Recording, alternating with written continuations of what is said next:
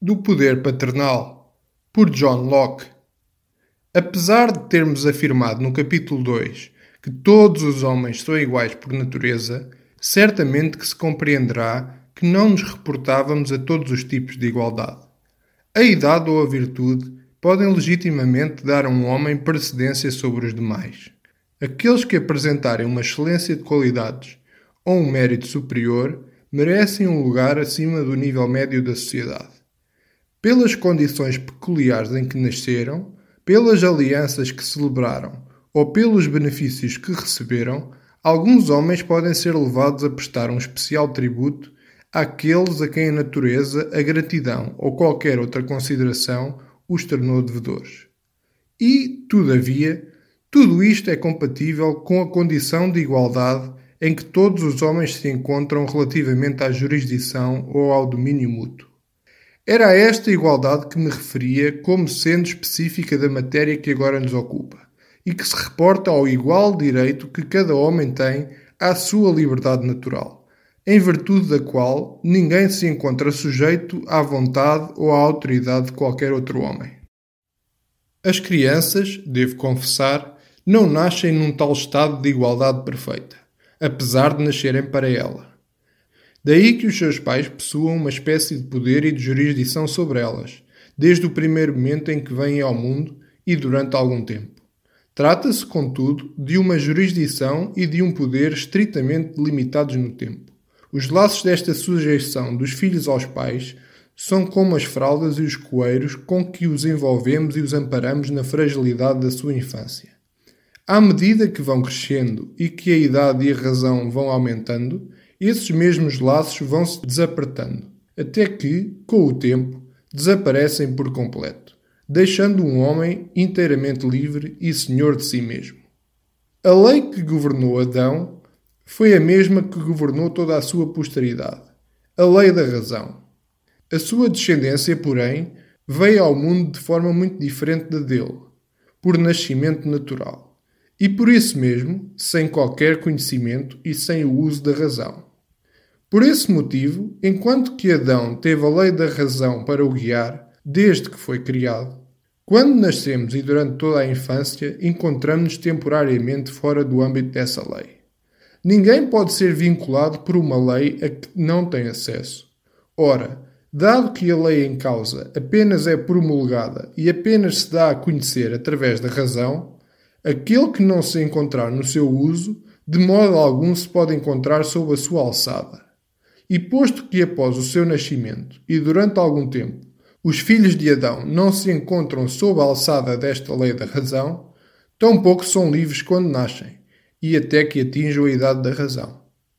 Na sua acessão mais pura, a lei não é tanto um instrumento de limitação, mas de direção de um agente livre e inteligente para o seu interesse próprio, e nada prescreve que não seja para o bem geral daqueles que lhe estão sujeitos. Se por acaso pudessem ser mais felizes sem ela, a própria lei se extinguiria como coisa inútil. E de modo algum se pode dar o nome de limitação àquilo que nos protege de atoleiros e de precipícios, de maneira que, por mais que possa ser mal entendida, a lei não tem por objetivo abolir nem restringir, mas sim preservar e aumentar a liberdade. Em todas as sociedades de seres capazes de se organizarem juridicamente, Onde não existir direito, tampouco existirá liberdade, já que ser livre é não estar sujeito à coação ou à violência de outros, o que não se pode verificar onde não existir lei. Porém, a liberdade não é, como muitas vezes nos querem fazer crer, uma licença para cada homem agir como entender. Se assim fosse, quem poderia ser livre caso se pudesse encontrar sujeito aos caprichos de qualquer outro homem? Pelo contrário, a liberdade reside na capacidade de dispor e ordenar como entender a sua pessoa, as suas ações, os seus haveres e toda a sua propriedade, dentro dos limites que forem estabelecidos pelas leis a que estiver sujeito, e neste contexto, não estar subordinado à vontade arbitrária de outros, mas seguir apenas a sua, sem quaisquer constrangimentos. Deste modo, o poder que os pais têm sobre os filhos deriva deste dever de que são incumbidos, de cuidarem deles enquanto permanecerem no estado imperfeito da infância. Até que cheguem à idade da razão, os filhos menores, e por isso mesmo ainda ignorantes, necessitam que se lhes esclareça o entendimento e dirija o comportamento. É ao que os pais estão obrigados, até serem libertados destas tarefas. Porquanto, ao mesmo tempo que Deus atribuiu ao homem o entendimento para dirigir as suas ações, concedeu-lhe igualmente uma vontade livre e a possibilidade de a exercer, dentro dos limites prescritos pela lei a que estiver sujeito. Porém, enquanto não usufruir de um entendimento próprio capaz de dirigir a sua vontade, de modo algum deve possuir uma vontade própria que possa exercer. Aquele que entender por ele deve igualmente querer e decidir por ele. Deve ditar-lhe o que fazer e regular as suas ações. Mas, quando atingir a idade que fez do seu pai um homem livre, o filho terá de ser um homem livre também. Isto aplica-se em relação a todas as leis a que um homem estiver sujeito, sejam elas naturais ou civis. Está um homem submetido à lei natural?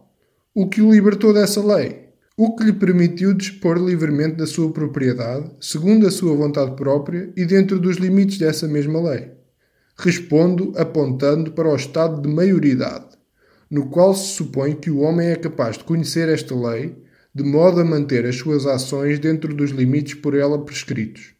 Ao atingir aquela idade, presume-se que saiba até que ponto se deve guiar por aquela lei e até que ponto poderá fazer uso da sua liberdade, sendo certo que é deste modo que a poderá adquirir. Até lá, necessita de alguém que o guie, alguém que se presume conheça a justa medida em que a lei permite a liberdade. Se atingir uma tal idade da razão e do discernimento emancipa um homem, tornando-o livre, também o pai emancipará o seu filho, logo que a ela aceder. Quando é que um homem se encontra sujeito à lei de Inglaterra? o que o torna livre perante essa lei. Quero dizer, o que é que lhe concede o direito de dispor das suas ações e dos seus haveres de acordo com a sua vontade e dentro daquilo que a lei lhe permite? Nada mais, nada menos do que a capacidade de conhecer essa mesma lei, o que, nos termos por ela prescritos, surge aos 21 anos de idade, e, em alguns casos, antes ainda. Ora, isto que fez do pai um homem livre, fará do filho um homem livre também. Até lá, vemos que a lei não permite ao filho qualquer vontade, devendo ser guiado pela vontade do seu pai ou do seu guardião, a quem incumbe entender e decidir por ele.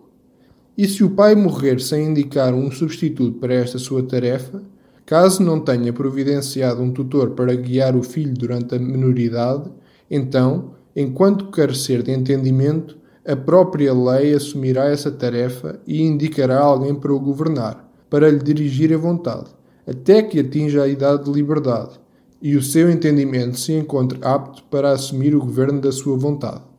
Depois disso, contudo, pai e filho serão igualmente livres, tanto quanto são o tutor e o pupilo depois da menoridade.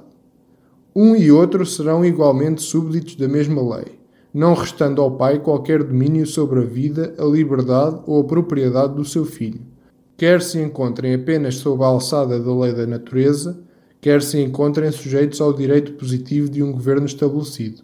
Certas pessoas, porém, sofrem de deficiências graves que as atiram para fora do curso ordinário da natureza. Aqueles que padecerem de uma de tais moléstias não conseguem atingir o nível da razão que os torne capazes de conhecer a lei e, por isso, de viverem dentro do conjunto de regras que a mesma prescreve. Por isso mesmo, jamais serão capazes de ser livres. Nunca se lhes permitirá que disponham livremente da sua vontade, na medida em que não lhe reconhecem limites, nem dispõem do entendimento competente para a guiar devidamente. E, pelo contrário, enquanto o seu entendimento não for capaz de desempenhar aquela tarefa, deverão continuar sob a tutela e o governo de outros. Nascemos livres, portanto, na medida em que nascemos racionais. Não que tenhamos de imediato acesso a qualquer uma destas condições. A idade que traz uma desencadeia a outra também. Assim vemos como é que a liberdade natural e a submissão aos pais são perfeitamente compatíveis, decorrendo de um princípio único. Uma criança é livre na medida em que o seu pai também o for, e é pelo entendimento do pai que se deverá reger até que desenvolva aquele que lhe é próprio.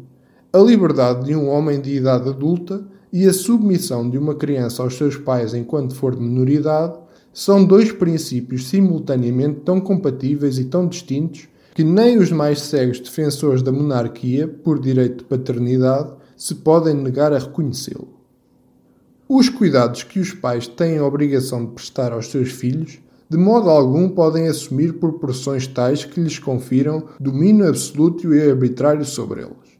Pelo contrário, o poder de que os pais dispõem sobre os seus filhos não se estende para além do dever de lhes impor a disciplina que for considerada mais conveniente para que possam desenvolver seja a robustez e a saúde físicas, seja o vigor e a retidão intelectuais necessários para serem úteis para si próprios e para os outros. Para além disso, os pais têm ainda a obrigação de pôr os filhos a trabalhar, logo que forem capazes de procurar o seu próprio sustento. Ora, este é um poder que o pai partilha com a mãe. Mais do que isso, este poder não pertence ao pai por um qualquer direito de natureza peculiar mas apenas na medida em que é o guardião dos seus filhos.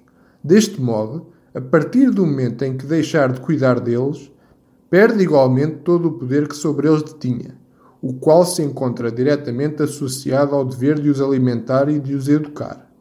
O poder de um pai adotivo sobre uma criança enjeitada não é inferior àquele que um pai natural possui. Por si só, o ato estrito de concessão atribui a um homem um poder manifestamente reduzido. Se todos os seus cuidados terminarem aqui, e se este for o único título que possui para a reivindicar, não será grande a sua autoridade paterna.